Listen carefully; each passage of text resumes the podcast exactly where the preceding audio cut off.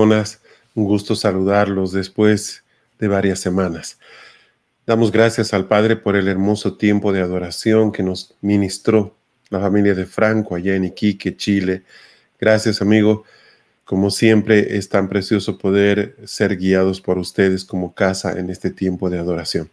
Mis hermanos, eh, agradecidos al Señor, ya terminando noviembre, a pocos días de terminar este eh, undécimo primero mes y bueno, se nos acaba el año. Pero eh, sin duda ha sido un año maravilloso, con mucho crecimiento, con mucho fruto. Creo yo que el resultado para eh, todos ha sido muy positivo. Eh, hace unas semanas atrás em, estuvimos compartiendo un tema que yo voy a estar ahora desarrollando un poco más en profundidad.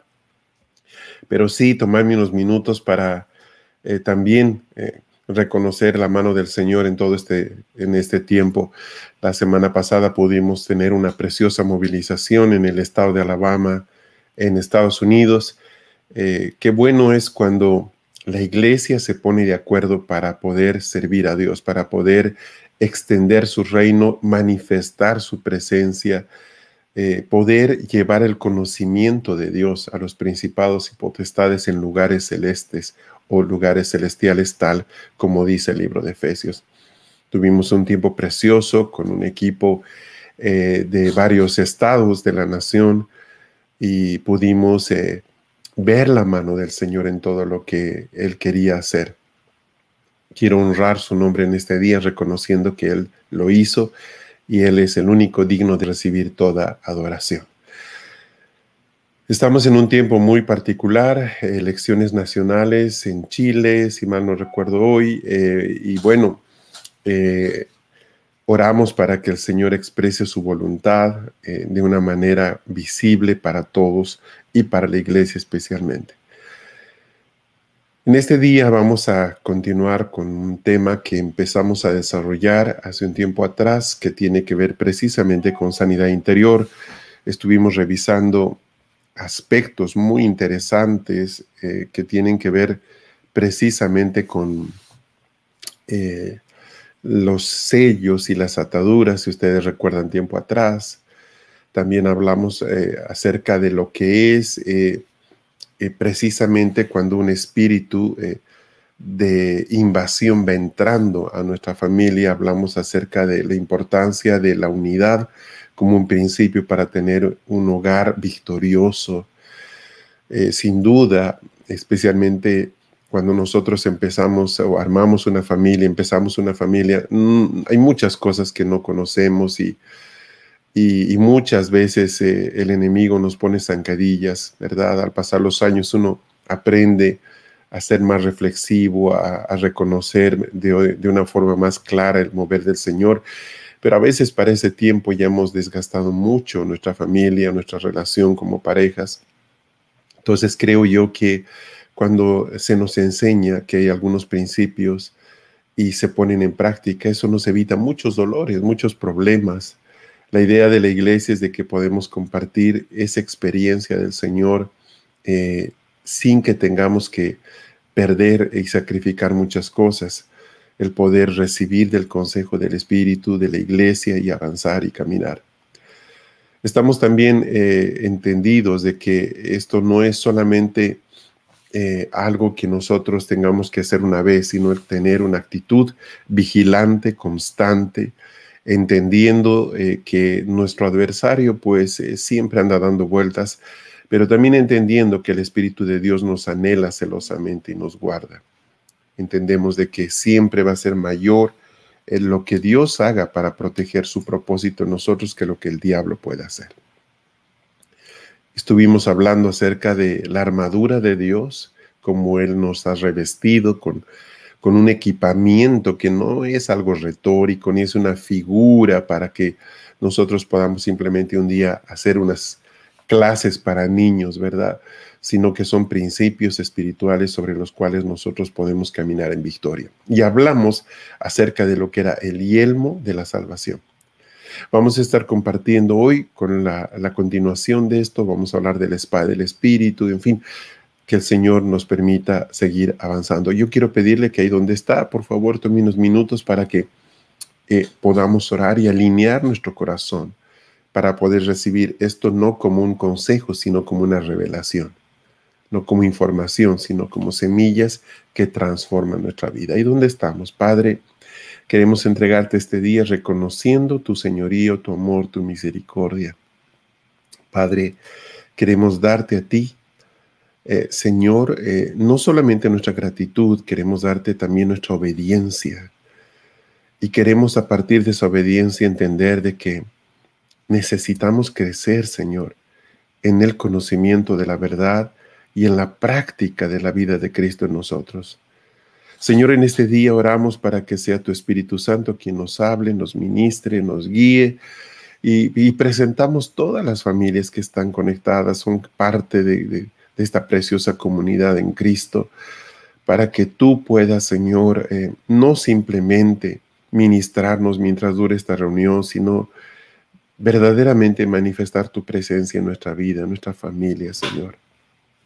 Queremos darte a ti eh, el crédito por toda bendición, provisión que hemos recibido esta semana.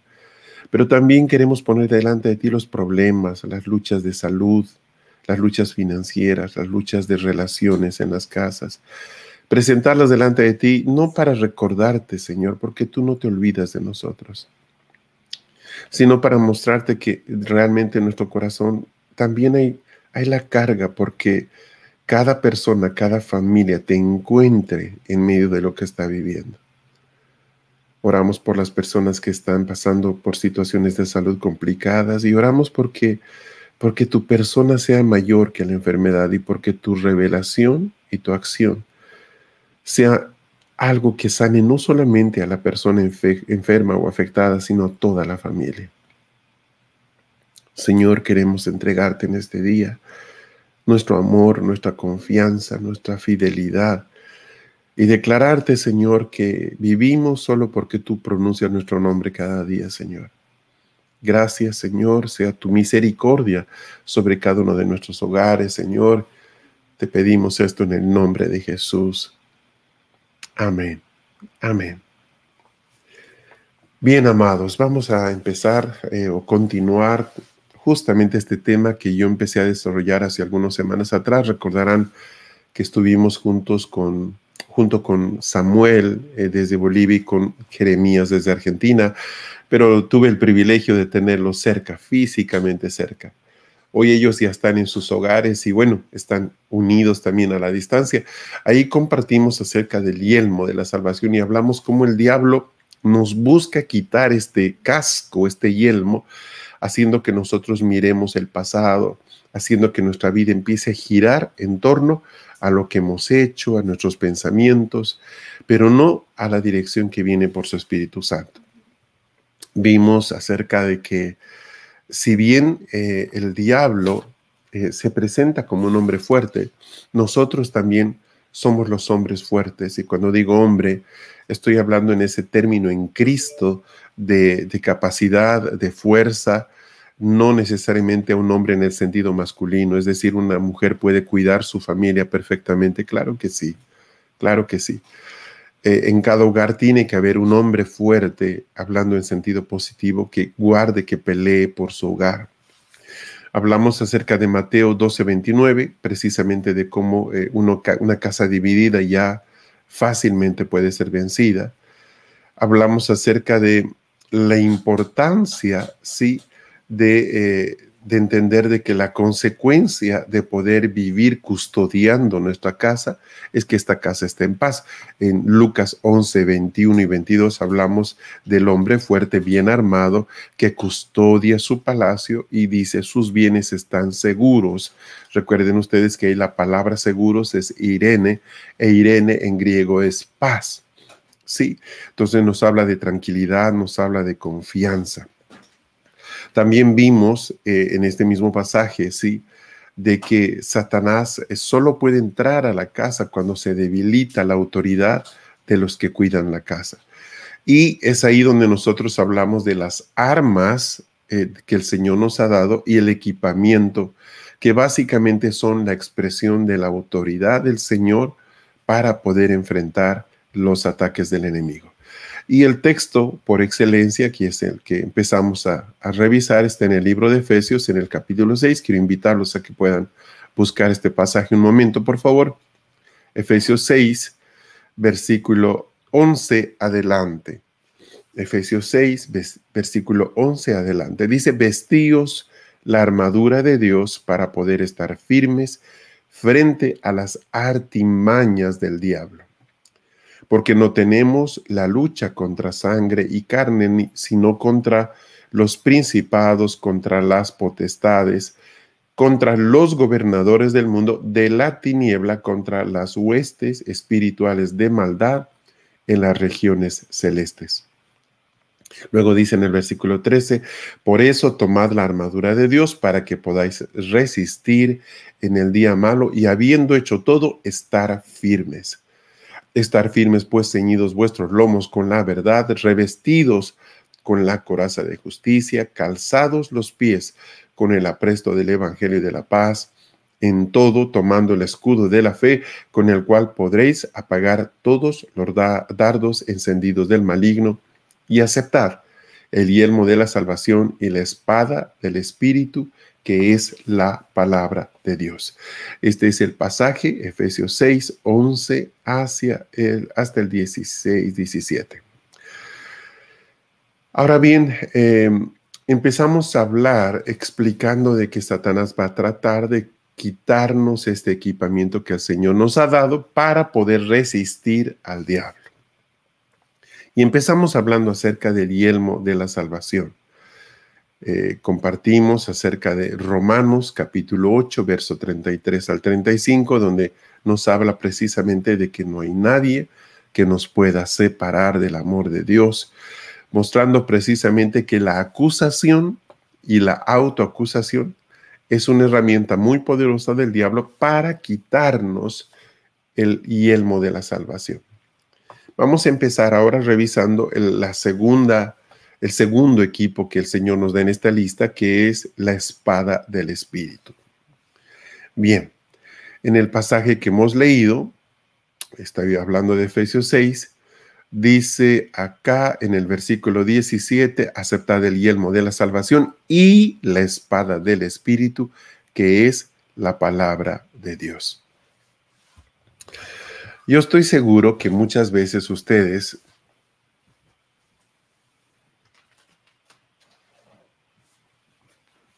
han debido eh, ser parte de alguna congregación o han debido escuchar alguna vez alguna, algún pastor diciéndoles, eh, tomen su espada, mostrándoles la Biblia. ¿sí? Entonces nos convencieron de que la Biblia es la espada de Dios. ¿Por qué? Porque aquí en el versículo que hemos leído, en el versículo 17 dice, y la espada del Espíritu que es la palabra de Dios. Todos sabemos que la Biblia es la palabra de Dios, pero ¿es esta la espada a la que se refiere el versículo 17? Eh, pues no, la verdad que nos, eh, nos dieron información equivocada. No es así. En, en el griego, cuando se habla acerca de la palabra de Dios, encontramos que hay diferentes palabras para palabra. Por ejemplo, eh, la palabra logos se traduce como palabra. La palabra rema también se traduce como palabra. Nosotros tenemos eh, que los traductores de la Biblia buscaron lo que significa esa palabra, por ejemplo, logos. Pensemos en Juan 1, dice en el principio era el verbo, literalmente ahí dice palabra. En el principio era la palabra. Pero resulta que en el griego también existen otras palabras para eh, denotar palabra. La palabra logos se refiere a la palabra escrita. Por ejemplo, la Biblia es la palabra básicamente logos. ¿Por qué? Porque está escrita. Está escrita. Si usted lee este libro, lo que usted está leyendo es la palabra logos de Dios. Dios habló esta palabra.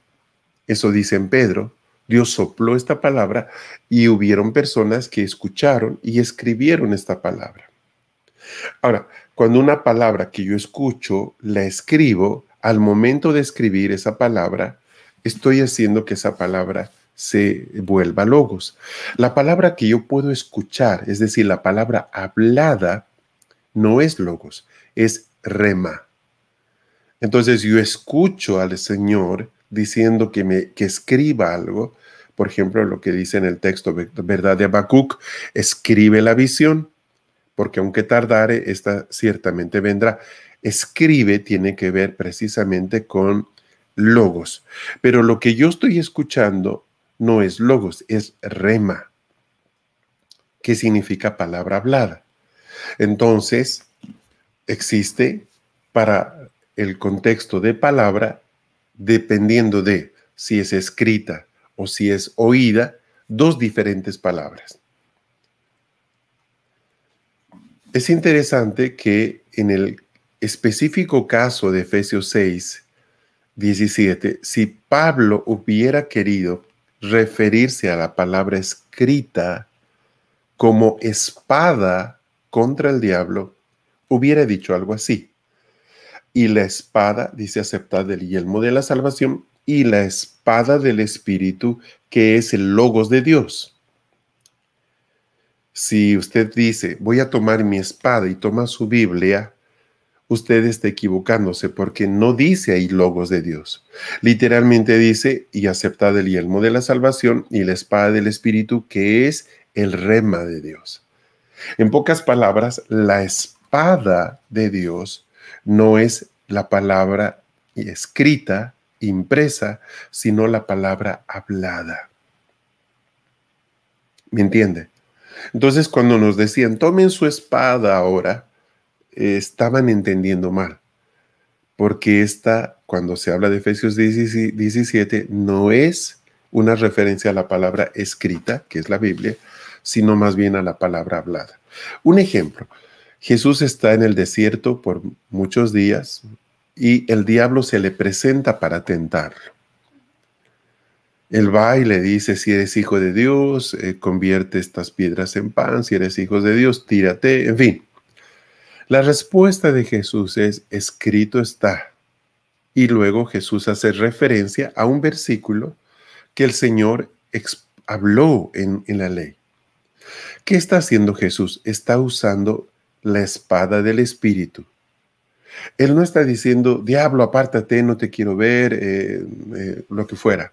No le está hablando lo que él quiere. Él está repitiendo un versículo de la palabra que Dios habló.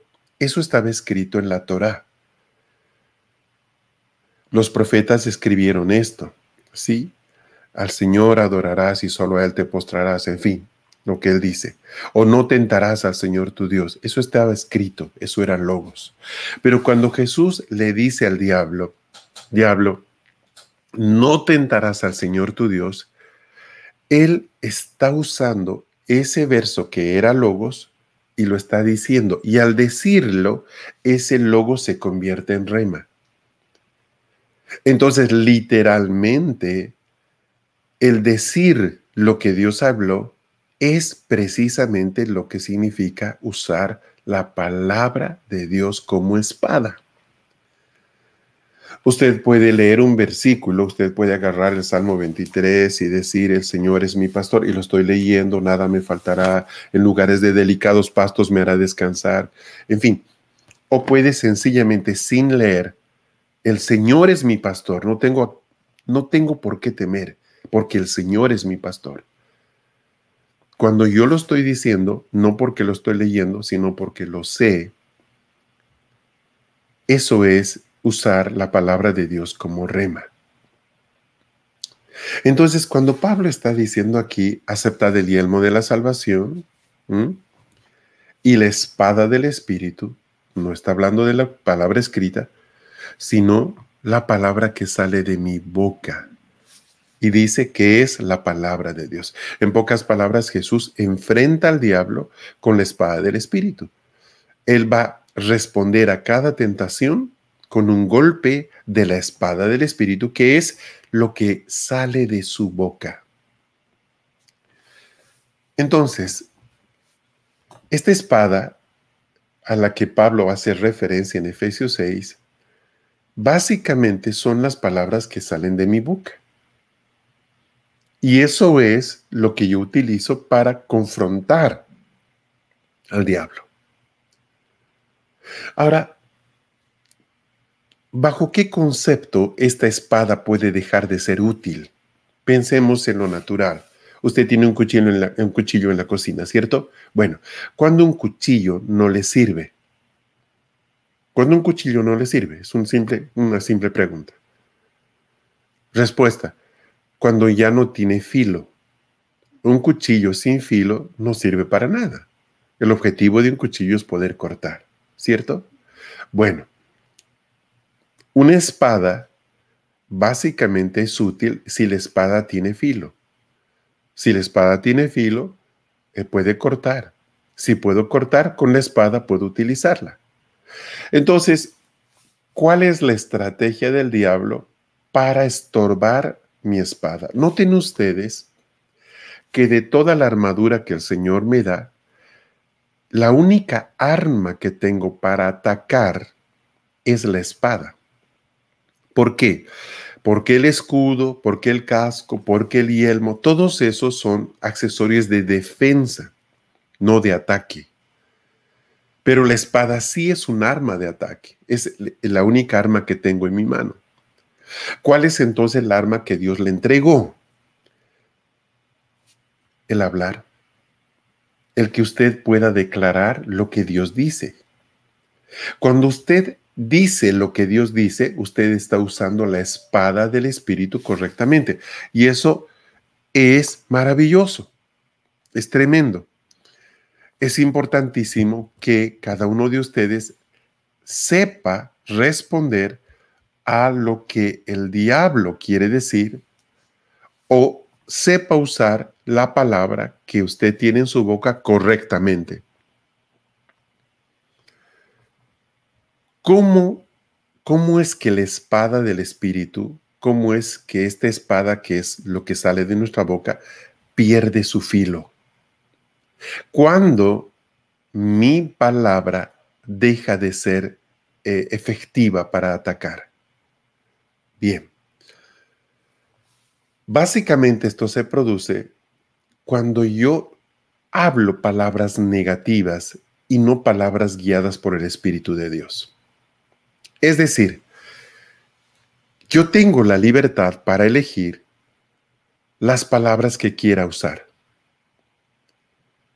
Si yo eh, hablo negativamente, no puedo decir que estoy hablando por el Espíritu Santo, porque el Espíritu Santo siempre habla de manera positiva, constructiva, edificante,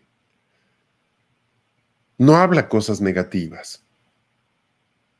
Esto no significa que el espíritu no es capaz de decir está mal, no, desde luego que sí. El asunto es de que eh, mi hablar va a venir siempre como consecuencia de que yo estoy escuchando algo. ¿Recuerdan ustedes cuando dice Pablo, la fe viene por el oír y el oír la palabra de Dios? Bueno, eh, en el fondo, todos hablamos lo que escuchamos. La mayoría de las veces hablamos lo que escuchamos de nuestro propio corazón. ¿Sí? Por ejemplo, cuando dos personas discuten, están enfadadas, ellos van a estar hablando no de parte del Espíritu de Dios. Ellos van a estar hablando desde su corazón, desde su molestia, desde la herida, desde el enojo, o también van a estar hablando por las palabras que el mismo diablo va a poner el diablo va a poner palabras en nosotros, palabras de odio, palabras de venganza, palabras que hieren, ¿cierto? Entonces, una discusión es muy difícil, hablando de una pelea, quiero decir, que sea dirigida por el Espíritu de Dios. El Espíritu de Dios nos puede llevar a confrontar y puede ser muy duro eso, pero el resultado nunca va a ser la destrucción de la otra persona. El Espíritu Santo, siempre que habla, edifica. Y repito, y puede que lo que se diga es muy duro, puede que las palabras sean eh, que nos golpeen, pero no vamos a salir destruidos. Aunque nos dolió, vamos a tener paz y vamos a tener confianza en que la otra persona no es mi enemigo, no es mi adversario. Simplemente eh, llegó un momento en que se tuvieron que confrontar algunas cosas, pero seguimos adelante. Entonces, eh, ¿qué pasa cuando nosotros, por ejemplo, empezamos a ser personas eh, que maldicen con frecuencia, que murmuran con frecuencia, que hacen comentarios hirientes, de doble sentido, sarcásticos? Esas cosas lo que provocan es que mi espada pierda filo. Esto es básico. Si soy una persona que dice la primera tontera que se me viene a la cabeza y la repito de inmediato, de ninguna manera Dios va a querer que eso tenga efectividad. Es decir, Él mismo provoca que mi, que mi espada pierda su filo. ¿Por qué? Porque es una manera de evitar que yo destruya a otras personas con mi hablar. En pocas palabras, no es algo que necesariamente hace el diablo, es algo que yo provoco, pero que Dios lo hace. Es decir, Él va a quitarle el filo a mis palabras.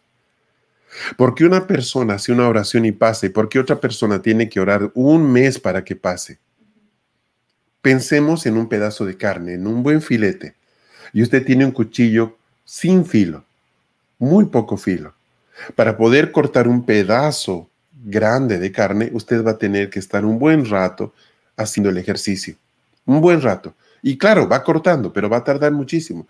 Pero si usted tiene un cuchillo muy filoso, simplemente va a pasar el cuchillo una vez y va a cortar perfecto. A esta persona, a la primera, Dios le ha quitado el filo de su palabra, de su espada, de su cuchillo. ¿Por qué?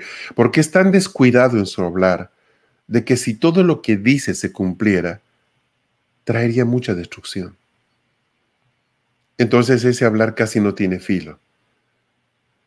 Pero cuando una persona aprende a decir lo que es, debe decir, Dios afila esa espada y basta que yo diga, así es y es así, y se corta. Entonces, mi parte, mi responsabilidad en este proceso es, número uno, que al murmurar, al maldecir, al hablar en doble sentido, al ser irónico, al, herir con mis palabras, lo único que provoco es que Dios mismo quite el filo a mi hablar. Entonces, cuando yo tenga que enfrentar al diablo, mi espada, que es la misma con la que yo hiero a mi familia, no tiene filo. Y puedo estar usando la palabra de Dios para decirle 20 versos al diablo y el diablo no retrocede. ¿Por qué? Porque mi espada no tiene filo. Si no tiene filo, para que yo no hiera a mi familia, tampoco va a tener filo para enfrentar al diablo. ¿Se entiende? ¿Por qué? Porque es la misma espada, es la misma boca. Jesús habló y dijo que no puede de una misma fuente salir agua dulce y agua amarga. No puede.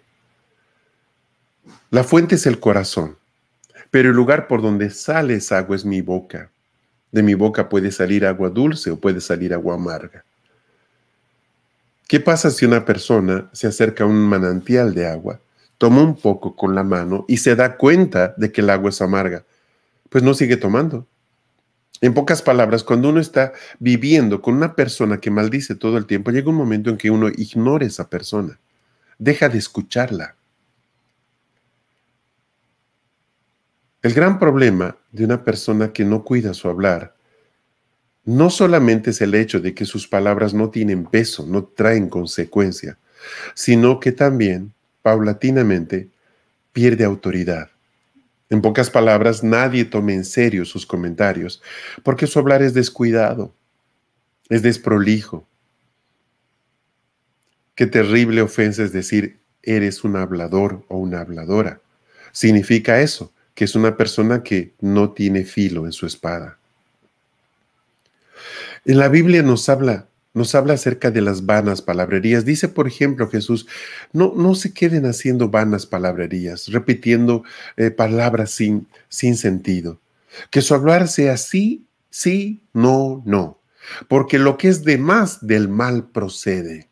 Qué interesante. Eso Eso dijo Jesús.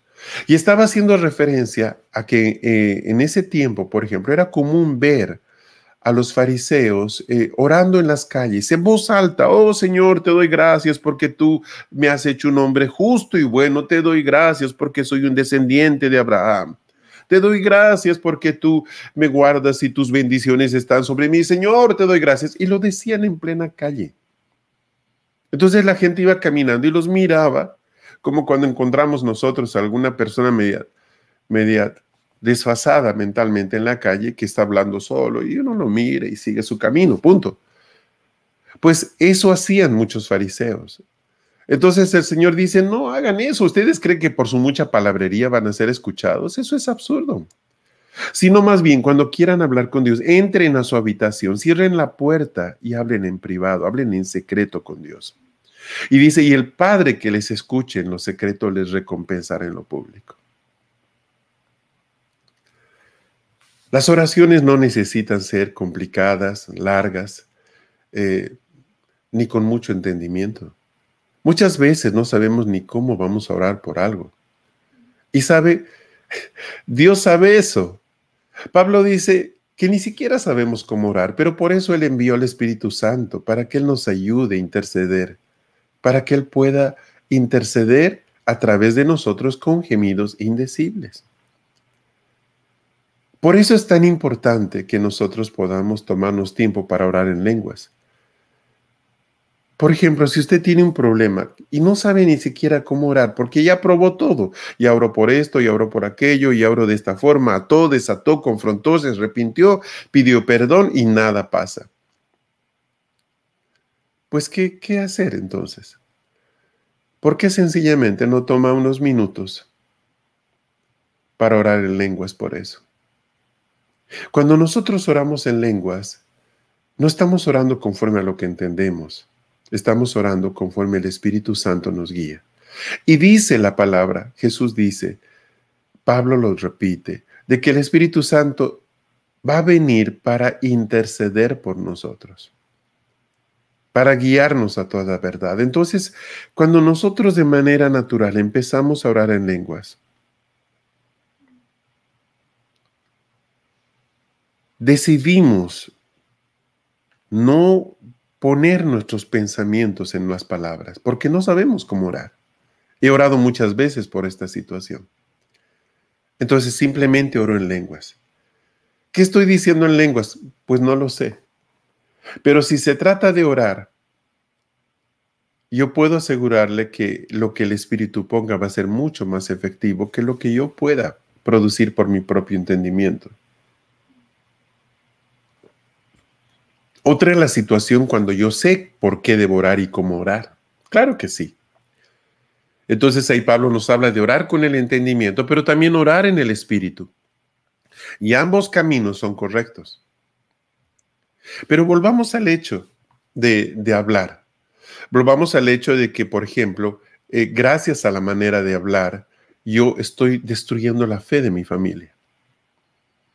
Hace muchos años, eh, después de que yo había conocido al Señor y, ya éramos creyentes de, muchos años con mi esposa, el Espíritu Santo eh, nos empezó a, nos dijo de que Él nos iba a enseñar eh, cómo funcionaba el mundo espiritual. Para ese tiempo, mi esposa y yo ya éramos pastores, ya habíamos enseñado por muchos años, yo ya era a un profesor de un seminario bíblico. Pero ¿saben qué? Eh, no entendía el mundo espiritual. Entendía la Biblia, muchas cosas, yo podía explicarle acá, le podía explicar cómo hacer un buen sermón, una buena prédica, le podía enseñar eh, cosas de historia de la Biblia, principios espirituales, en fin, eh, conocíamos la escritura y la conocíamos muy bien, conocíamos mucho de profecía, pero no entendíamos cómo funcionaba el Espíritu Santo. No entendíamos eh, por qué a veces pasa algo y por qué a veces no. Ahora, no quiero decir con esto que ahora entiendo todo eso. Yo personalmente creo que nunca terminamos de entender completamente o de conocer completamente al Espíritu de Dios. Entonces, en ese tiempo el Señor nos habló y nos dijo de que Él nos quería enseñar. Y este entrenamiento duró cerca de dos años. En ese tiempo yo puedo reconocer que por primera vez pasé de tener una experiencia de salvación a empezar a vivir lo que era el reino de Dios. El reino de Dios siempre se manifiesta. Cuando usted eh, quiere hablarle a alguien del Señor, pero en su hablar no hay una manifestación del reino de Dios, lo que usted únicamente entregó fueron palabras. Pero la gente necesita ver la manifestación del reino de Dios. El reino de Dios es el momento en el que el Espíritu de Dios se hace visible de una forma u otra para otras personas. Y la gente puede reconocer que no es usted, es Dios hablando. Entonces, cuando yo, por ejemplo, voy a ir a orar por una persona, o yo quiero hablarle a alguien del Señor, yo debo decir, Espíritu Santo, yo no quiero ir con los pensamientos que conozco, yo no quiero ir con, con mi conocimiento a hablarle a esta persona. Porque solo tú conoces lo que esta persona necesita. Te quiero pedir que tú seas quien hable por mí. Entonces yo, que podría decirle muchas cosas, escojo no decirle lo que pienso, escojo decir lo que el Espíritu Santo ponga en mi corazón, decirle. Obviamente, e, este es un proceso de entrenamiento y al igual que un músculo para poder, poder, ser fortalecido necesita ser ejercitado, de la misma manera, para yo ganar confianza en mi hablar por el Espíritu necesito práctica. Entonces, ¿qué sucede?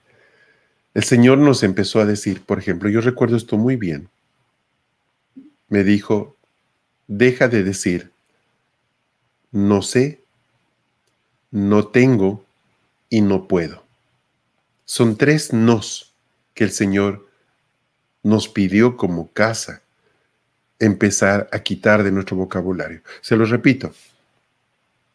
No sé, no tengo y no puedo.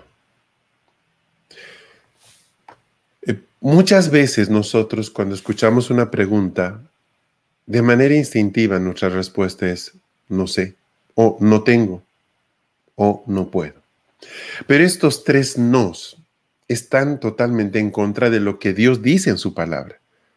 Dice que todo lo podemos. Dice que todo lo podemos saber. Dice que todo lo tenemos en Él. Entonces, el Señor nos puso esta plataforma de transformación y empezamos a buscar cambiar nuestro hablar como familia. Y fue un proceso que nos llevó mucho tiempo, porque cada hogar tiene una cultura en su hablar. A veces la, cultura es que somos demasiado irresponsables con las palabras. Muchas veces, el, eh, por ejemplo, los, la esposa o los chicos le dicen, papá, podemos comprar esto, y mi primera respuesta es no tengo pero sí tengo. Me piden comprar unos helados y lo primero que digo es no tengo. Eh, si tienes para comprar unos helados. Quizá la respuesta correcta es esta, no quiero hacerlo. Pero eso no suena muy bien decirles no quiero, ¿verdad? Es más fácil decirles no tengo. Pero al decir no tengo, teniendo para comprar un helado, estoy mintiendo. Porque no se trata de que no tengo, se trata de que no quiero. Me está diciendo Fernando de que debería decirle, no quiero comprarte el helado. Al menos esa es la verdad. Porque los cinco pesos que cuesta el helado, usted los tiene. Y decirle no tengo es mentir. Es una mentira social, es una mentira disimulada. Entonces, eh, obviamente usted dirá, pero esto me parece algo demasiado pequeño, ¿cómo puede afectarme esto? Pues sencillamente nos afecta por el hecho de que mi hablar es irresponsable, no expresa la verdad. Y al no expresar la verdad, sencillamente lo que genera es un desgaste en mi propio filo, pero también en las personas. Llega un momento en que mi familia ya no me pide nada. ¿Por qué? Porque nunca tengo.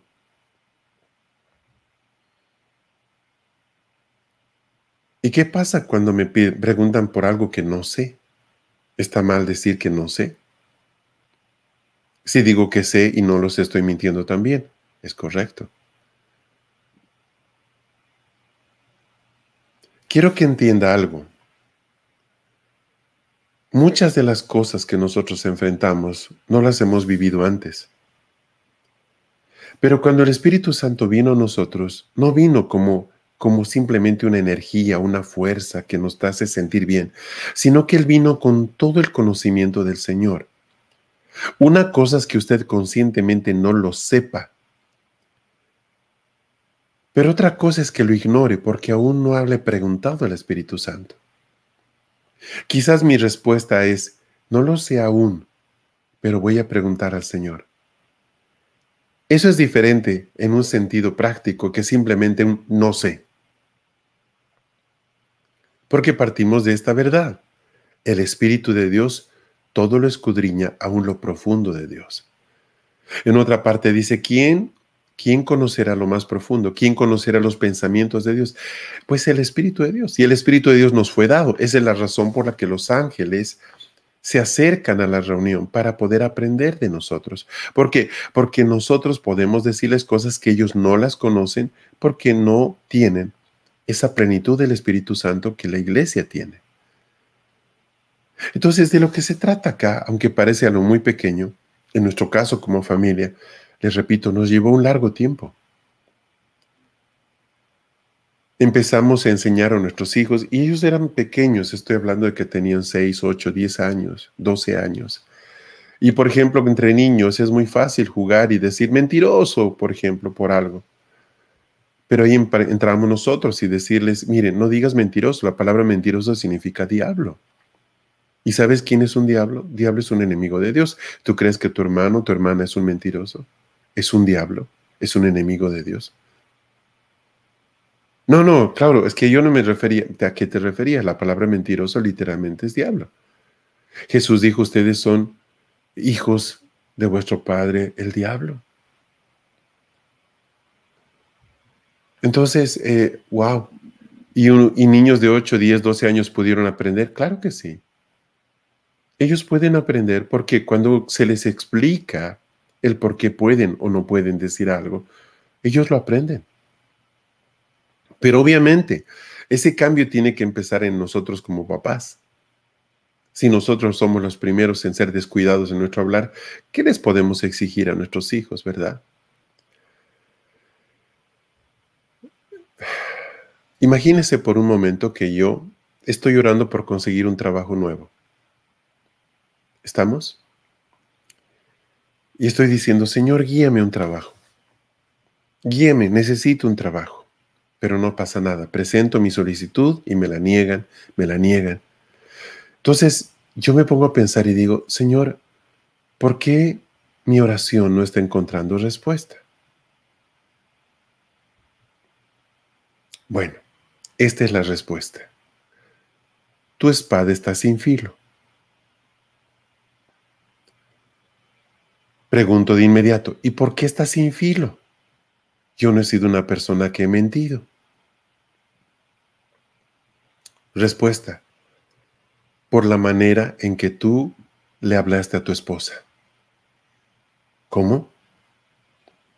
Vamos a imaginar por un momento que hay una pareja donde tanto el esposo como la esposa son creyentes. ¿Estamos? Bien. Les pregunto, esta armadura de Efesios 6, yelmo, escudo, pectoral, cinto, zapatos, espada, ¿estarán vistiendo al esposo y a la esposa? Sí. ¿Todo el tiempo? Sí, todo el tiempo. Esto está sobre nosotros todo el tiempo. Entonces imagine, imagine lo siguiente. Hubo un problema entre los dos. Y el esposo, el esposo se enojó mucho. Entonces él empieza a decirle cosas.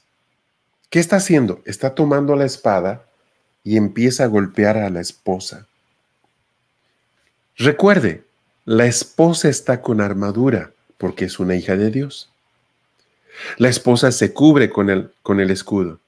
Y el golpe de la espada, la boca del esposo, golpea y golpea. La espada está golpeando la armadura.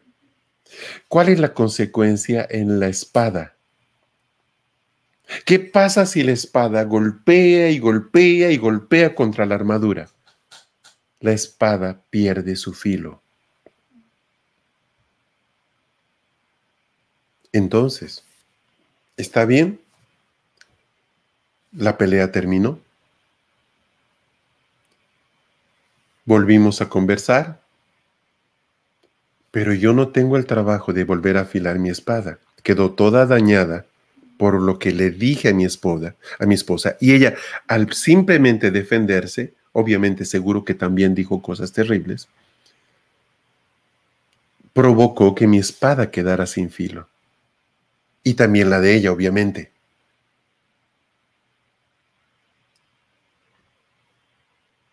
Entonces, con esa misma espada yo quiero abrir las puertas de un trabajo nuevo. Con esa espada sin filo quiero que mi oración sea escuchada. No funciona. No funciona. ¿Por qué? Porque fue dañada y fue dañada precisamente cuando yo golpeé a la armadura de mi pareja. Esta espada, mis palabras, fueron dadas para defender mi casa, para poder enfrentar al diablo, no para destruir a mi familia. Estoy queriendo decir de que muchas veces nuestras oraciones no tienen respuesta, nuestra palabra no tiene autoridad, porque hemos usado esas palabras para lastimar a nuestra propia familia.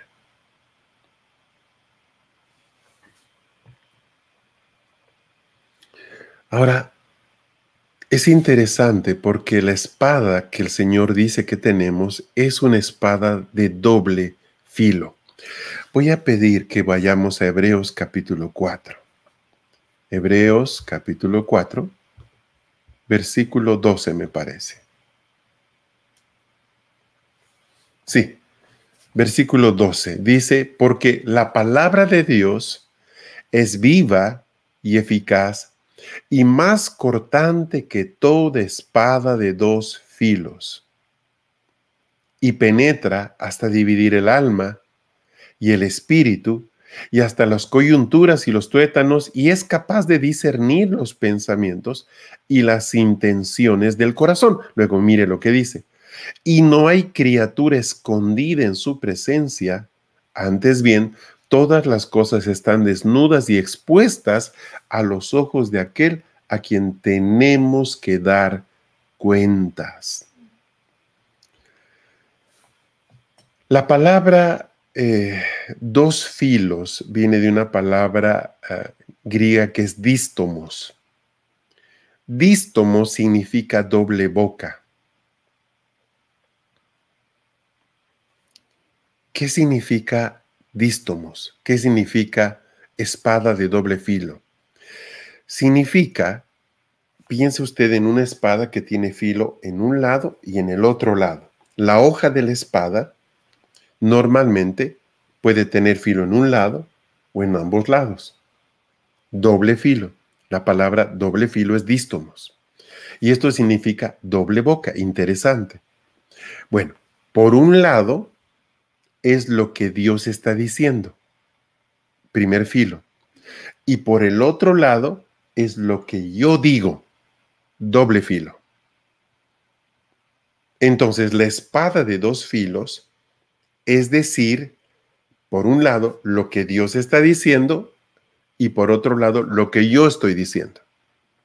Volvamos al ejemplo de Jesús en el desierto. Cuando viene el diablo a tentarle y le dice, pide que estas piedras se conviertan en pan, Jesús dice, escrito está, no tentarás al Señor tu Dios. Eso lo dijo Dios, ese es un filo. Y al momento de él estarlo diciendo, ese es el segundo filo. Entonces literalmente esa espada entra y corta al entrar pero corta también al salir, porque tiene dos filos. Pero si yo estoy diciendo algo que Dios no ha dicho, le pregunto, ¿será posible que esa sea una espada de dos filos? Respuesta, no. A lo mucho va a tener un filo. Eso pasa en una pelea. Cuando usted le dice, te odio, eres una persona así, WhatsApp, o lo que fuera, o tú, ta, ta, ta.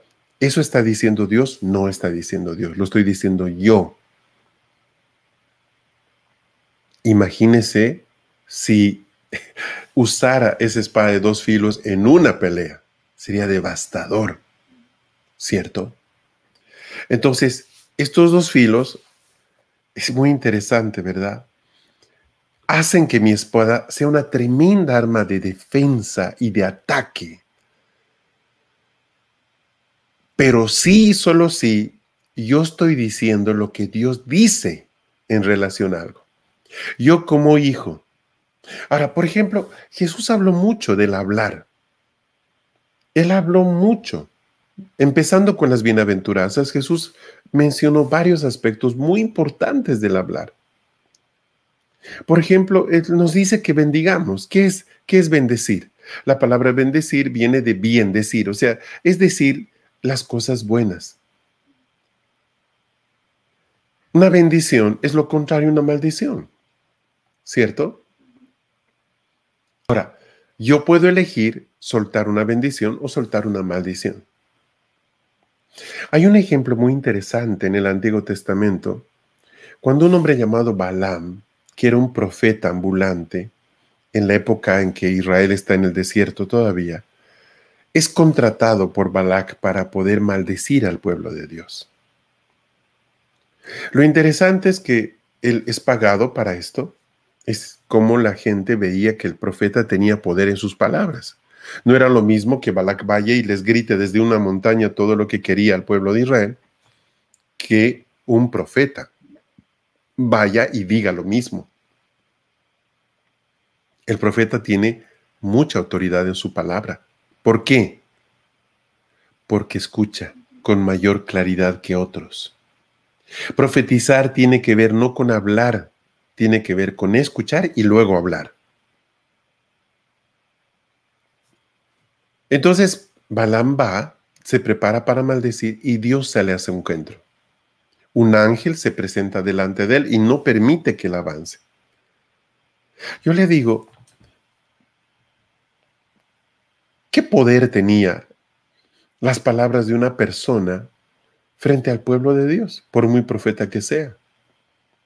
Ellos salieron de, Egipto por mano poderosa. ¿Quién es un hombre como Balaam para poder hacer daño con sus palabras? Pues quizás es muy insignificante, pero ¿sabe qué? Dios no permite que él abra su boca contra Israel. Dios no permite que este hombre maldiga a Israel. Entonces, ¿será porque las palabras tienen poder? ¿Será que aunque él no era un hijo de Dios, su palabra como tal podía haber dañado a Israel? No lo sé. Lo que sí sé es que Dios no permitió que le abriera la boca. Eso sí lo sé. Entonces, ¿qué es lo que aprendo de todo esto? Esencialmente de que si yo quiero ser poderoso en mi hablar, tengo que ser una persona que tiene mucho cuidado con lo que dice. Esencialmente eso. Yo estoy seguro que ninguno de ustedes quiere simplemente hablar, orar, orar, declarar, etcétera, pero que no pase nada, ¿verdad? Ninguno de nosotros quiere un testimonio así. Es más, queremos que cuando hablemos algo, realmente a eso pase. Ese es nuestro deseo. Autoridad. Entonces, hermano Fernando, ¿qué debo hacer para que mi hablar tenga más autoridad? Tienes que recuperar el filo de tu espada. Y eso tiene que ver con empezar a tener primero cuidado con lo que tú dices. Esto es muy importante.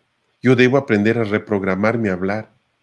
Y segundo, debo aprender a sanar aquello que con mis propias palabras yo herí.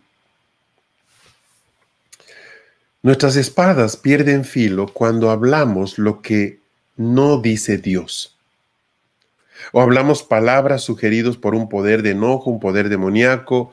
Eh, por ejemplo, la acusación. Hablamos la, última vez acerca de la acusación. ¿Recuerdan?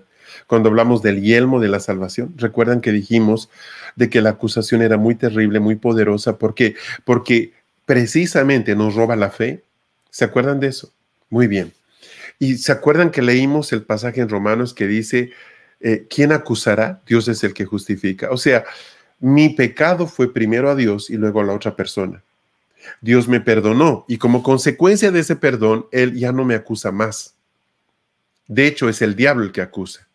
Pero ¿qué pasa cuando mi familia me acusa por algo que yo hice y confesé delante del Señor? Y a pesar de que pedí perdón, me está acusando por eso. Pues aquí hay un problema. Estas personas están usando esa espada, su boca, pero no por el poder de Dios, sino por el poder del diablo, porque con esas palabras me están acusando de algo que yo ya resolví con Dios.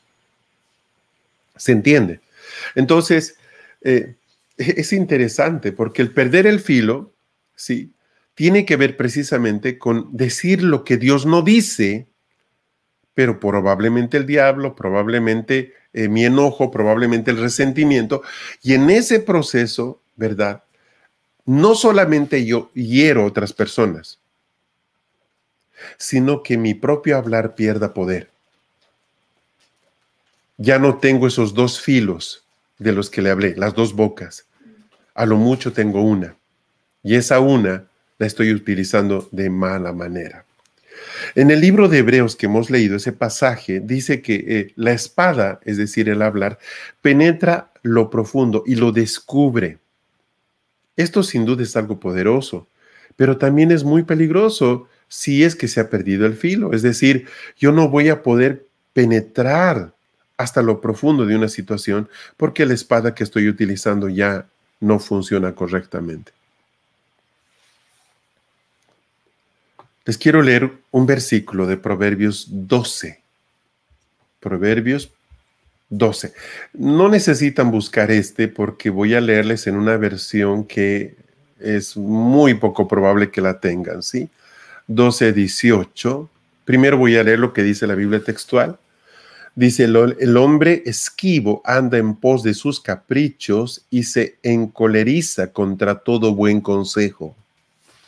El hombre esquivo anda en pos de sus caprichos y se encoleriza contra todo buen consejo. La versión que le voy a leer dice esto. Quien habla sin tino hiere como espada, mas la lengua de los sabios cura. ¿Sí? Oh, perdóneme, es Proverbios 12, dije, lo llevé a Proverbios 18. Otra vez, Proverbios 12, 18. Ahora sí, ahora sí, olvídese. Proverbios 12, 18, Biblia textual dice, hay quien profiere palabras como estocadas, pero la lengua de los sabios es medicina. Otra vez, hay quien profiere palabras como estocadas, pero la lengua de los sabios es medicina. Ahora sí la versión que le dije. Quien habla sin tino hiere como espada, mas la lengua de los sabios cura. Ahora sí, ¿verdad? bueno, ¿qué es hablar sin tino? Es hablar de más. Es hablar eh, exagerando, es hablar en doble sentido, es hablar con malas palabras, es hablar maldiciendo. Eso es hablar sin tino. Ahora, no solamente eso es inspirado por mi corazón, también el diablo, también el diablo utiliza esas palabras. En el texto que le he leído dice, hay quien profiere palabras como estocadas. ¿Y quién es el que hace esto? Por eso me gusta, es la versión que estoy leyendo, quien habla sin tino, hiere como espadas, mas la lengua de los sabios cura.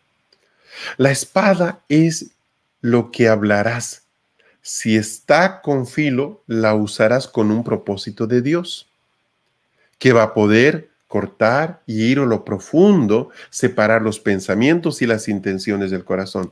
Pero si pierde el filo, si pierde su propósito, se convierte en, una herramienta humana y diabólica. Es decir, a veces es más fácil olvidar un golpe que una palabra. Porque sabes, el golpe provoca un morete, un hinchazón, pero eso sana. Pero las palabras duran en el tiempo. Duran en el tiempo. Encontramos en la Biblia ejemplos de espadas dañadas. Hay muchos. Voy a leer algunos versículos, tengo varios en Proverbios si me quieren acompañar. Esta vez voy a tener cuidado de darle la cita exacta, ¿sí? Proverbios 25, 23. Proverbios 25, 23. Leo la Biblia de las Américas primero. El viento del norte trae la lluvia y la lengua murmuradora el semblante airado. Estoy leyendo Proverbios 25, 23, explicándole ejemplos de espadas sin filo. La Biblia textual dice, como el viento del norte ahuyenta la lluvia, así el rostro airado, la lengua detractora. La lengua murmuradora, eso significa justamente detractora. En el mismo libro de Proverbios, en el capítulo 21, si usted puede buscar capítulo 21, versículo 23.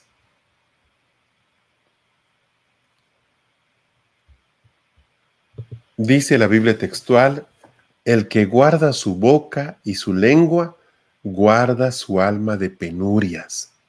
Mire, el que guarda su boca y su lengua, guarda su alma de penurias. La Biblia de las Américas, Américas dice, el que guarda su boca y su lengua, guarda su alma de angustias. ¿Será posible que muchas veces nos metemos en situaciones de angustias por hablar lo que no deberíamos hablar? Cuando nosotros estamos planificando algo, nuestro hablar está conectado con Dios declarando apertura de puertas, avance, victoria, o está hablando quizás por el corazón, desastres, puertas cerradas, o por el diablo, fracaso, ¿Es posible que una persona pueda caer en un estado de angustia simplemente por su hablar? Sin duda que sí. Jesús dijo que nosotros comemos de nuestro hablar. Recuerda cuando se armó esa discusión con los fariseos en torno a por qué tus discípulos comen sin lavarse las manos y Jesús les dijo, no es lo que contamina lo que entra, sino lo que sale. Entonces, si lo que sale de mi boca es falta de fe, es destrucción, es desánimo, es desaliento, eh, ¿podrá ser esto un problema? Claro que sí, definitivamente que sí. ¿Y podrá provocar angustias o como dice penurias la Biblia textual? Probablemente que sí. En el libro de Proverbios capítulo 18, Proverbios 18, versículo 6 al versículo 8. Dice, los labios del necio provocan contienda y su boca clama por azotes. La boca del necio es su propia ruina y sus labios lazo para su alma. Las palabras del chismoso son manjares que penetran hasta el fondo de sus entrañas. El negligente en su obra es hermano del disipador. Bueno, esos tres versos. 6, 7, 8. Le leo la Biblia de las Américas. Dice, los labios del necio provocan contienda y su boca llama a los golpes. La boca del necio es su ruina y sus labios una trampa para su alma. Las palabras del chismoso son como bocados deliciosos y penetran hasta el fondo de las entrañas. Miren qué interesante, porque habla de la persona que provoca contiendas. Miren, la palabra, Jesús habló de esto también. Nos habla de los pacificadores. Dice, benditos los pacificadores. Los pacificadores son precisamente las personas contrarias a las que provocan contiendas. Todo hijo de Dios va a ser un pacificador. Todo hijo de Dios. Nunca se va a levantar para empujarme, para empezar a, declarar eh, palabras de, de, de contienda, que debes decir, que tienes que esto, que aquí. No, no funciona así. No funciona así. Dice, su boca llama a los golpes. Me gusta la claridad de la Biblia de las Américas aquí. Es decir, que por sus palabras puede desatarse una pelea que termine en golpes. Dice en el verso 7, la boca del necio es su ruina. No necesita del diablo, no necesita de, de, que alguien le haga daño. Es su propia boca, es su ruina. Y sus labios, una trampa para su alma, su hablar. Es una trampa en la que él mismo cae. Nadie necesita ponerle una trampa. En otra parte dice que has caído preso por los dichos de tu boca. Entonces, lógicamente, eh, el hablar no nunca es un acto inocente. Necesitamos siempre tener cuidado con lo que decimos y mucho más cuando estamos cansados, cuando estamos molestos, cuando nos sentimos sin fe. En esos momentos es mejor guardar silencio y descansar. ¿Qué de bueno puede salir de una persona que está enojada, que está sin fe, que está desanimada? Del desanimado va a salir desánimo, del enojado van a salir enojo, de la persona sin fe va a salir incredulidad. ¿Y eso se convierte en una trampa para el alma? Sí, nos enredamos en los dichos de nuestra propia boca. ¿Qué podemos concluir de la espada del Espíritu? Bueno, aprendimos varias cosas, ¿cierto? Por un lado, rompimos el mito de que esta es la espada de Dios. Ahora sabemos que la espada de Dios es lo que sale de mi boca por el otro lado, también aprendimos lo que es una espada de dos filos, dístomos, ¿recuerda? Dístomos, dos bocas. Que de mi boca sale lo que Dios está diciendo, pero también lo que yo estoy diciendo. Y ahí esta espada es poderosísima. Aprendimos que si mi espada no tiene filo es porque la he usado para golpear a otras personas. Y al usar ese golpe, estas espadas se han han perdido su capacidad de cortar.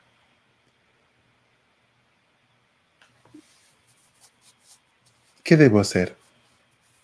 Bueno, todos, eh, a, mí me gusta mucho la cocina, mi esposa también. En una buena cocina tienen que haber buenos cuchillos. Qué terrible es encontrar muchos cuchillos y todos sin filo. Qué desastre, ¿verdad? En toda buena cocina va a haber un afilador de cuchillos. El afilador que tenemos nosotros es uno que se apoya en, un mes, en el mesón y tiene dos tipos de afilado. Y pasamos el cuchillo que está sin filo por una ranura que tiene un ángulo donde hay dos metales que pueden afilar, es quitar el borde de la hoja, cortarla, para que quede en una punta, en un ángulo tal que pueda cortar. Y hay dos tipos de espesor, si usted quiere, uno más abierto y otro más cerrado, para que, para que el primero, el la primera apertura hace el corte general y luego en el siguiente más finito. Los afiladores nos permiten recuperar el filo de un cuchillo, ¿cierto? Un cuchillo está destinado a durar por años. Bueno, ¿cuál es el afilador que nosotros necesitamos para poder recuperar el filo de la espada que Dios nos ha dado, que es nuestra propia palabra. Como en todo, mis hermanos, necesitamos empezar arrepintiéndonos. ¿Qué es arrepentirnos? Cambiar nuestra manera de pensar. Tenemos que entender de que somos responsables de las palabras que decimos. Responsabilidad. ¿Cuál es la diferencia entre un niño y un adulto? Un niño dice cualquier cosa que se le ocurre. No importa si está frente a otras personas. Un adulto, entiendo maduro, dice lo que es pertinente, dice lo que es correcto decir. Entonces dice la palabra que nosotros dejemos de ser niños fluctuantes, dejemos de ser niños, porque si somos niños, en nada nos diferenciamos de los esclavos, seguimos siendo personas que no tienen autoridad para cambiar nada, no administramos absolutamente nada. Recuerda cuando le conté que Dios nos introdujo como familia a un tiempo en el que nosotros teníamos que remover algunos no, pues le invito a hacer lo mismo. Es así como entramos al reino de Dios. Ese fue nuestro inicio, ese fue nuestro bautizo. No es que sencillamente un día se abrió el cielo y entramos a otra dimensión y de repente todo podíamos verlo diferente, veíamos ángeles, veíamos... No, no, no. Para entrar al reino de Dios, Dios tuvo que circuncidar nuestra boca. Eso tuvo que hacer el Señor. Yo era una persona que hería con mis palabras mucho. Era una persona que cuando me enojaba decía tonterías y lastimaba. Yo lastimé a mi esposa mucho. Lastimé seguramente a mis hijos. Pero Dios nos introdujo en un tiempo en el que nos enseñó de que si queríamos tener autoridad en nuestra boca para poder reprender al diablo, sanar a las personas, echar fuera demonios, cambiar ciudades, yo tenía que recuperar el filo en mi boca. Y eso significaba humillarme. Primeramente para ser corregido. ¿Por qué? Especialmente nosotros, los hombres. Somos personas que nos olvidamos constantemente lo que decimos. Las mujeres son más cuidadosas con la memoria. Y muchas veces mi esposa me recordaba y me decía, no, no digas esto. Porque se trata de ayudarnos, ¿verdad? Entonces, si es una persona usted que todo el tiempo dice, no puedo, no tengo, no tengo, no tengo, no va a tener, hermano. No va a tener. Usted tiene que cambiar esa manera de hablar. Entonces debo empezar a decir si tengo. No. Usted tiene que decir lo que Dios dice de nosotros, lo que Dios dice de usted. Entonces cuando dice el débil diga, fuerte soy, ¿está diciendo de que hay días en que somos débiles? Sí. Y usted simplemente empieza a repetir fuerte soy, fuerte soy. No, no, no, un ratito, espere. No se trata de que usted se convenza a sí mismo. El Señor nos exhorta y dice, el débil diga, fuerte soy. El pobre diga, rico soy. Ahora, no es pensamiento positivo. Dice Pablo que hemos sido enriquecidos en toda la riqueza de Cristo. Eso no es mentira. Pero usted me dirá, pero Hermano Fernando, yo no veo esa riqueza en mi vida, no veo esa riqueza en mi familia, no veo esa riqueza. Estamos pasando tiempos de necesidad. ¿Está bien? Entiendo eso. Pero empecemos provocando un cambio en nosotros, que nuestra boca esté conectada con nuestro corazón y este corazón esté en un proceso de sanar. ¿Qué estamos haciendo al compartir este tema? Estamos queriendo sanar nuestros corazones. ¿De qué? De hábitos que no son dañinos. Por eso es que la anterior vez que compartí, hablé, hablé del, del escudo, perdón, del yelmo, hablaba de los recuerdos, hablaba de la acusación y les decía, se acabó, miremos en esta dirección. Y ahora estamos hablando de la espada. Y la espada tiene que ver con el único instrumento de defensa, de ataque que el Señor me ha dado. Dios quiere que cuando usted abra su boca, Él también la abra de tal manera que lo que usted diga no lo dice usted solo, lo dice el cielo también. Y cuando eso pasa, las cosas acontecen. Pero si somos personas que nos pasamos lamentándonos, que hablamos negativamente, que somos hirientes, que somos mentirosas, que somos chismosas, que somos contenciosas, el cielo no va a decir amén esas palabras. Entonces, afilemos nuestra espada, ¿le parece? ¿Cómo empiezo? Número uno, cambie su manera de pensar respecto al hablar. Tome la responsabilidad de meditar lo que va a decir. Tome la responsabilidad, decídase. No actúe como un niño. Un niño dice cosas y luego se arrepiente y luego tiene que pedir perdón. No actúe así. Medítelo. Número dos. Si sabe que hirió con sus palabras, no deje que el tiempo sane. No, el tiempo no sana. El tiempo nos hace resignarnos. Si usted hirió con sus palabras, sane también con sus palabras. Acérquese a la persona que hirió y dígale, sabes, yo te herí muchísimo cuando dije esto, dije esto, dije esto, dije esto. Y yo en este día te quiero pedir perdón por esas palabras. Tal vez el enojo ya pasó, ¿sabe? Pero va a pasar un día en que va a haber otra vez otra crisis y la persona que no sanó le va a decir, usted ya la anterior vez me dijo tal cosa o tú me dijiste tal cosa, ¿verdad? Entonces es bueno que, guiados por Dios, entendiendo que somos hijos de paz, somos pacificadores, nuestro hablar busque sanar lo que nuestro hablar también destruyó. Y repito, la primera persona que sufre por el hablar descuidado es la misma persona. Entonces, resuelva lo que hizo mal. ¿Sí? Hable con sus hijos, dígales, chicos, yo les dije no tengo, no tengo, muchas veces teniendo. Estaba hablando mal, estaba mintiendo, estaba diciendo lo que no era cierto. Les pido perdón por eso. Porque estoy construyendo en ustedes una mentalidad de pobreza. Les pido perdón por eso. Porque yo declaro, hoy día, yo declaro que somos enriquecidos con toda la riqueza de Cristo. Y desde esa riqueza quiero hablarles.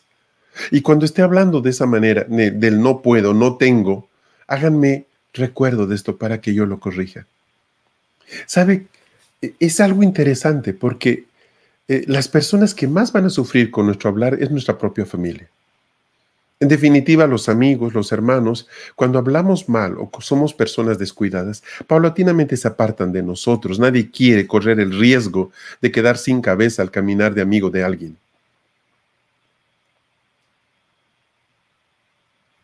Entonces es importante que nuestra familia participe del proceso de afilado. En tercer lugar, preséntese delante del Señor y dígale, Señor, quiero, quiero que me enseñes a hablar. Tú has dicho que ibas a mandar tu espíritu para, para enseñarnos. Pues yo necesito eh, ser eh, enseñado en este tema. Espíritu Santo, te quiero pedir que tú me enseñes. Dime cómo debo hablar.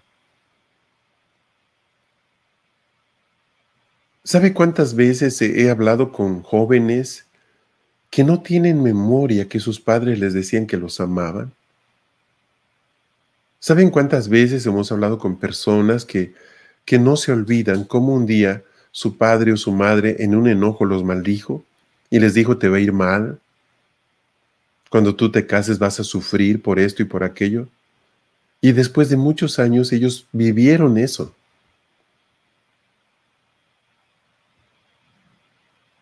Quizás usted en algún momento de su vida habló así a sus hijos y hoy día sus hijos se han divorciado o sus hogares están patas para arriba.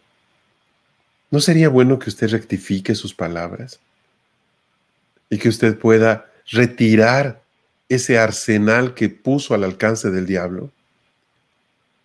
El diablo utiliza mis palabras. Si yo que amo a mis hijos le digo a mis hijos, los odio, el diablo va a agarrar esas palabras y los va, los va a herir terriblemente, no con el poder que él tiene, sino con el poder que le dan mis palabras.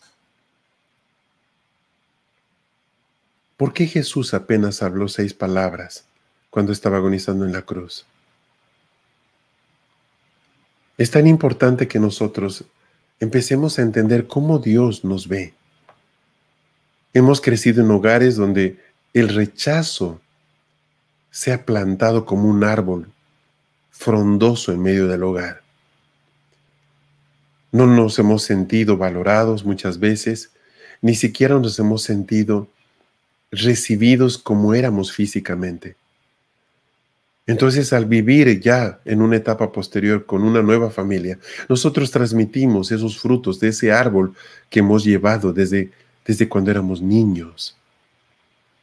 Y lo único que podemos dar es amargura, dolor. El Espíritu Santo puede cambiar nuestro hablar. Él es el único que puede cambiar. Y aquí entra una última herramienta poderosísima. Conocer la escritura. Recuerda que yo le dije que esto es simplemente logos, ¿verdad? Pero no es solo simplemente logos. Aquí está la manera en que yo debo hablar de mí mismo y debo hablar de otras personas. Si yo no conozco la palabra, no voy a poder hablar correctamente, eh, no voy a poder usar los dos filos, ¿se entiende?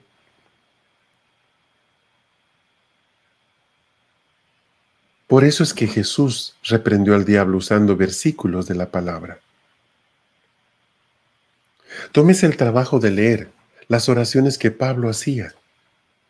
Sus oraciones son maravillosas, porque justamente expresan esto. Están pidiendo ayuda o está orando por los hermanos, por los santos, por las iglesias, para que ellos puedan alcanzar un nivel de, un nivel de entendimiento en la voluntad del Señor. ¿Por qué? Porque yo quiero orar conforme su voluntad es. Pero no sé eso. No conozco su voluntad. Por ejemplo, piense usted en, una, en un familiar que usted tiene que está pasando por una situación muy difícil. Está perdiendo su negocio. Y le dice, tienes que orar por mí. Y usted empieza de manera automática, Señor, te pido que no pierdas su negocio. Un ratito. ¿Qué pasa si está perdiendo su negocio? Porque si no pierde su negocio va a perder su vida. Y Dios literalmente le está quitando el negocio para que él pueda venir a, a él. Entonces yo me pongo a orar simplemente por mi corazón. Señor, te pido que cuides su negocio. Señor, vengo en contra del diablo que lo quiere quitar. Pero escucho al Señor y el Señor dice, no es el diablo, soy yo. Y le estoy quitando eso, porque en ese lugar Él se corrompe. Tú has estado orando por Él para que Él me conozca, pero mientras Él esté ahí no me va a conocer. Entonces, ¿quieres que me conozca? Sí, Sí, claro, Señor. Entonces le voy a quitar el negocio.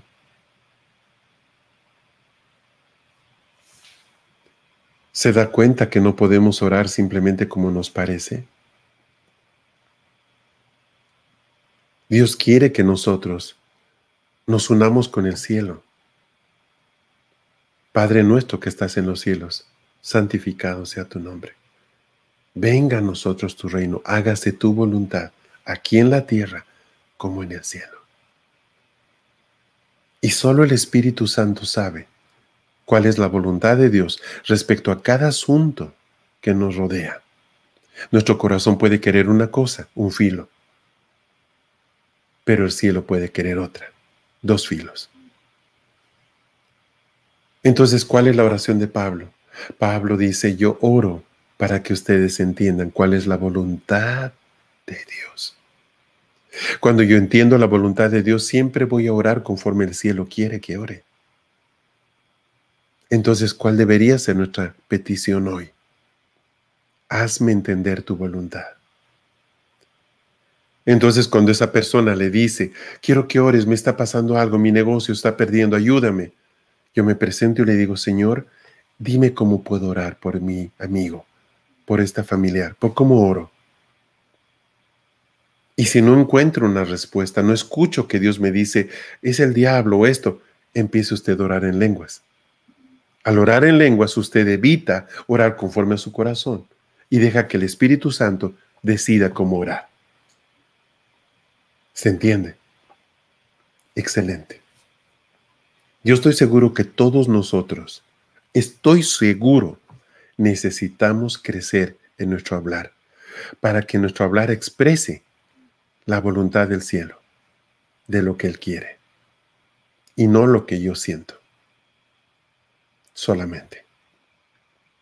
¿Qué le parece que ahí donde estamos un momento podamos orar juntos? Y vamos a presentarnos delante del Señor entendiendo de que probablemente muchas veces nuestro hablar nos ha cerrado las puertas en nuestro avance. Oremos. Señor, te queremos pedir en este día perdón Porque muchísimas veces hemos hablado desde nuestro corazón. No hemos hablado conforme lo que hay en tu corazón, lo que tú quieres hacer. Señor, en este día, yo te pido perdón por no tener cuidado con mi hablar. Esto ha provocado que mi espada no tenga filo. Y me cuesta destruir al diablo cuando él viene contra mí. Señor, en este día, yo te pido que afiles mi espada otra vez. Te pido perdón por todas las veces que yo usé mi boca para herir a otras personas. Te pido perdón porque yo golpeé con mi espada sus armaduras y en ese proceso mi espada perdió el filo. Trae memoria a mi corazón de las personas a las que yo he herido con mis palabras. Permíteme que pueda arrepentirme frente a ellos y sanarlos, poder retirar las palabras que solté hacia ellos. Señor, en este día yo declaro que todo lo puedo en ti. Tú no mientes y tú has dicho que todo lo podemos en ti, que nos fortaleces. Retiro tantas veces que dije, no puedo. Señor, en este día, yo retiro toda palabra de esterilidad que yo mismo solté cuando declaraba que no tenía. Perdóname, Señor, porque no vi tu riqueza. Señor, en este momento yo declaro que todo lo tengo en ti. Y Señor, te pido perdón por las tantas veces que yo me quedé en el no sé simplemente, sin abrir mi corazón a la realidad de que en ti tengo acceso a todo aún a lo que no conozco. Quizás en mi alma no lo conozco, pero mi espíritu sí. Y quiero escuchar lo que mi espíritu conoce. Padre, en este día yo me arrepiento. Cambio mi manera de verme hablar. Y declaro que me torno en alguien que habla con responsabilidad, queriendo hablar lo que tú dices y no lo que el diablo dice, no lo que el mundo dice, no lo que dice mi corazón cansado, triste o enojado, sino lo que tú dices en tu buena voluntad. Señor, en este día, aviva tu espíritu en mí, para que mi hablar tenga el poder de cortar aún lo profundo y discernir y revelar lo que está escondido. Señor, en este día recupero la espada que el diablo hizo que quedara sin filo, para que yo no pueda defenderme de él.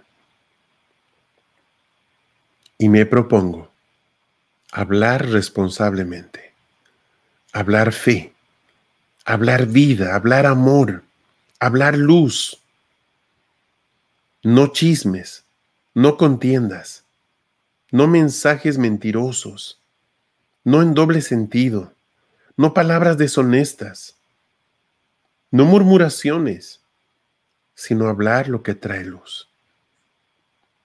Te presentamos esto en este día y declaramos una gran salvación sobre mi casa. Declaro yo hoy que ninguna obra del diablo prosperará en mi hogar ni en mi vida. Declaro hoy, usando la espada del Espíritu, que es la palabra de Dios en mi boca, que mi casa está unida. Declaro hoy, en el nombre de, de Yeshua, mi Señor, que toda la buena voluntad y perfecta que el cielo tiene para mí se cumplirá cabalmente. Señor, te doy gracias porque tú me permites recuperar esta espada y me permites liberar a otros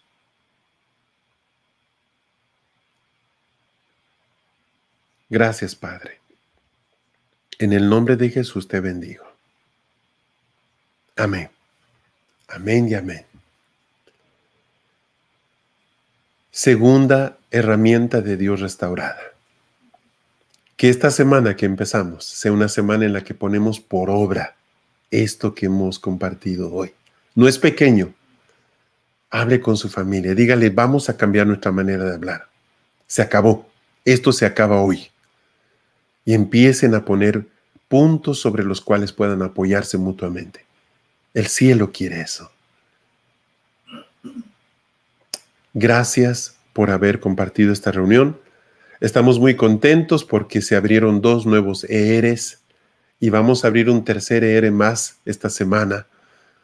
Eh, así que si usted todavía no, no recibió un grupo, por favor, comuníquese con Marcela Gaitán para decirle yo no tengo grupo todavía o simplemente deje su mensaje en el chat en Cristo.